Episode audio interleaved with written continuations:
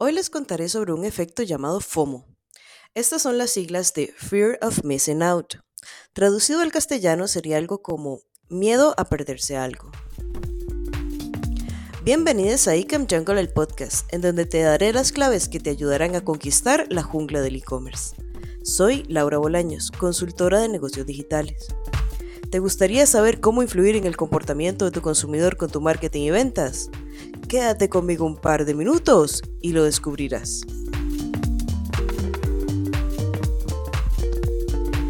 En la economía del comportamiento y la teoría de decisión, la psicología detrás de FOMO puede explicarse parcialmente por la aversión a las pérdidas. Amos Tversky y Daniel Kahneman demostraron la fuerte tendencia de la gente a querer evitar las pérdidas. Ya les he hablado de esto anteriormente. Si aún no has escuchado, busca los episodios anteriores titulados La paradoja de la elección y La aversión a las pérdidas. Las personas no toman decisiones económicas en el vacío.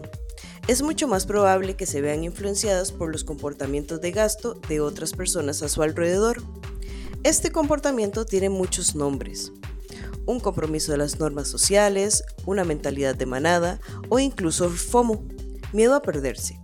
En resumen, las personas están más dispuestas a comprometerse con las cosas que observan que hacen los demás.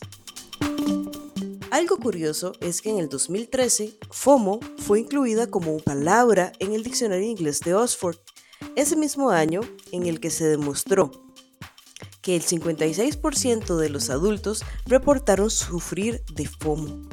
Se comprobó que una alta necesidad de pertenencia también conduce a una alta susceptibilidad al miedo de perderse algo.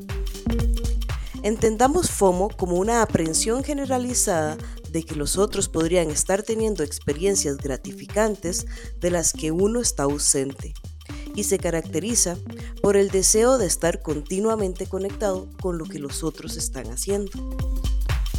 Una nota antes de sumergirnos.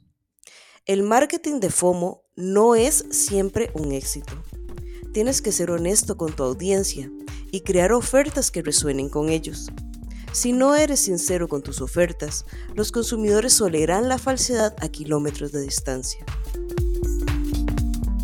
Por ejemplo, si dices que solo estás ofreciendo un código de descuento a tus suscriptores de correo electrónico, no puedes dar el código o uno similar a través de las redes sociales unos días después. ¿Estamos claros? Muy bien. Ahora que sabes cómo hablar el idioma FOMO y evitar enojar a la gente, ¿qué implica el marketing FOMO? El marketing FOMO es una forma de marketing en la que se aprovecha el deseo de los consumidores de aprovechar todas las oportunidades que tienen. El mensaje en él está enmarcado de tal manera que empuja a los clientes a realizar una compra impulsiva en lugar de lamentar la falta de acción más adelante. En una era en la que a veces se conoce como la economía de la atención, el marketing FOMO puede cambiar las reglas del juego. Veamos 5 técnicas de marketing FOMO que puedes aprovechar ahora mismo para inspirar conversiones y ventas entre tu público objetivo. 1. Presume de tus productos más vendidos. Si tu producto tiene una gran demanda, dilo en voz alta. Usualmente, las personas se sienten más seguras comprando en una tienda que tiene muchos clientes. Número 2. Muestra tu stock. Si un producto es exclusivo y tiene una disponibilidad limitada o si su stock se está agotando, muestra esta información en la página del producto. Esto para activar el espíritu competitivo de tu cliente. Asegúrate de que tus clientes sepan que si no compran ahora, alguien más lo hará y la oportunidad desaparecerá para siempre. Número 3. Haz una oferta de último minuto.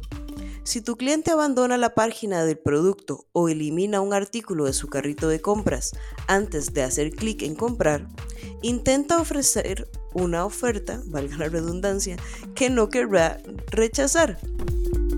Aquí puedes usar ventanas emergentes o pop-ups con intención de salida y ofrecer al cliente, digamos, un 20% de descuento en su compra y si no actúa en ese mismo instante, pierde la oferta. Las técnicas 4 y 5 son para mis amigos coaches u otros profesionales que realizan eventos online. Número 4. Limita las confirmaciones de asistencia. Puedes crear una sensación de exclusividad en tu evento imponiendo un límite al número de personas que pueden participar. Déjalo claro mencionando el número limitado de etiquetes. Esto instará a los posibles participantes a registrarse rápidamente para evitar perder el espacio. Número 5.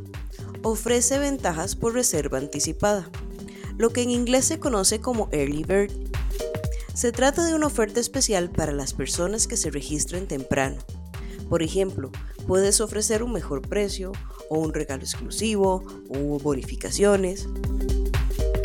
Esto alentará a las personas a inscribirse temprano y puedes utilizar esas reservas anticipadas para atraer a más personas a unirse. Es más poderoso decir 10.000 personas se han registrado en los primeros dos días que 100 personas se han inscrito. No es necesario que utilices todas estas técnicas en una sola campaña. Ojo, utilízalos estratégicamente donde sean aplicables. Si conoces alguna otra buena técnica de marketing FOMO que no haya mencionado aquí, no dudes en agregarla en la sección de comentarios. Eso es todo por ahora. Te deseo una semana fantástica en donde cumplas con todos tus objetivos. Muchas gracias por escucharme. Te invito a comentar y a compartir con tus colegas. Y hasta el próximo lunes con otro micro podcast sobre economía del comportamiento para marketing y ventas.